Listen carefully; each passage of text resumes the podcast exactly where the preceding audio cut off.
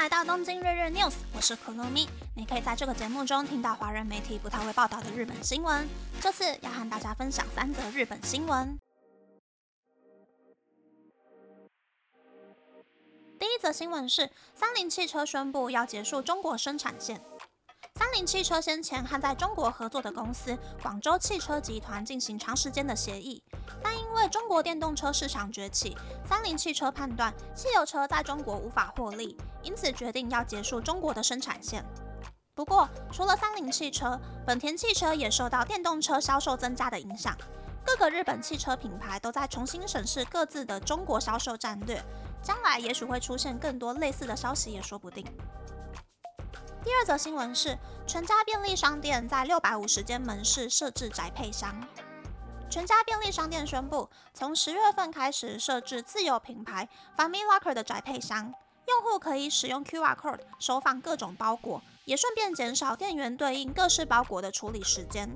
全家将从十月开始，依序在东京的六百五十间店铺设置宅配箱。因为疫情让日本电商交易变得更加活跃，全家门市的包裹数量比五年前增加大约百分之三十。Family Locker 用户只要上网完成设定，就可以独自完成取货或是寄出包裹的流程。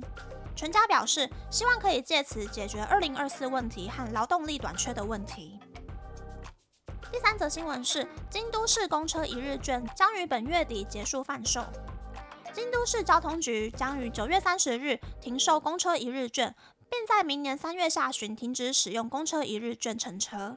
公车一日券原本的价格是日币五百元，但为了将公车的乘客导上京都市地铁，因此在二零一八年调涨至日币七百元。又因为受到疫情的冲击，在二零二一年调涨到日币七百元。但因为使用公车一日券乘坐京都市公车观光的游客增加。京都市决定取消公车一日券，并鼓励大家搭乘京都地下铁。在公车一日券停售后，乘客可以购买日币一千一百元的地下铁加公车一日券，或是日币八百元的地下铁一日券。以上是这次和大家分享的三则新闻。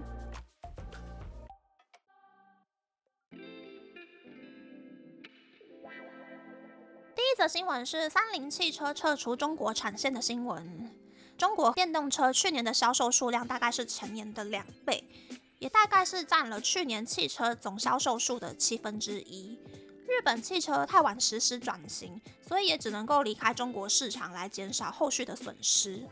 之前丰田汽车的社长就堂堂正正的说，因为决策错误，让公司的电动车技术发展的太晚，所以就下台换了一个终于不是姓丰田的新社长，去改革公司的业务，然后发展电动车的事业。日本汽车业界应该很多公司会跟三菱一样，选择退出中国市场，和台积电的熊本工厂合作，入手更好的晶片，去开发更卓越的电动车吧。第二则新闻是全家设宅配箱的新闻。我觉得日本全家有点太天真了。遇到亚马逊 Prime Day 大促销的时候，只有十格的宅配箱是很难起到任何作用的，好吗？还不如跟台湾一样，在柜台前面放那种临时放包裹的柜子，客人找到自己的包裹之后，再到柜台刷条码就好了。是说日本全家不管是领包裹还是寄包裹，都要先去 FamiPort 印有四个条码的长长的发票，拿去柜台给店员，店员会帮你列出三联单，在收宅配的费用之后，完成整个交件的流程。其实只要把那个已经落后台湾十年的两光 POS 机，还有结账的网络系统统统改善掉，全日本一万六千多间店都可以轻轻松松的完成包裹业务，真的是不知道伊藤忠又在瞎忙什么。第三则新闻是京都公车一日券停售的新闻。想当年我去京都留学的时候，坐一次公车是日币两百一十元，算是蛮贵的。那个时候会去四条买一百九十元的公车券，然后我还会再多买几张公车一日券。等到要变成观光客模式，一天会搭超过三次公车的时候，就会拿出一日券坐车。一日券真的是充满我满满的回忆呀。京都地下铁的票价其实是日本地下铁界最贵的票价，路线又跟早期的台北捷运一样，只有十字交叉的两条路线。如果要去初顶柳、北野天满宫、平安神宫、清水寺、金阁寺、银阁寺、东本院寺、西本院寺、东寺、南禅寺、三十三间堂、二条城、京都水族馆，全部都要坐公车才会到。就说哪个观光客会去坐地铁？就连当地人都马是在用公车一日券坐车，好吗？只要京都地下铁不压低票价，或者是线路还是只有两条的话，就算是买日币一千一百元的地下铁加公车一日券，大家还是只会搭公车啦。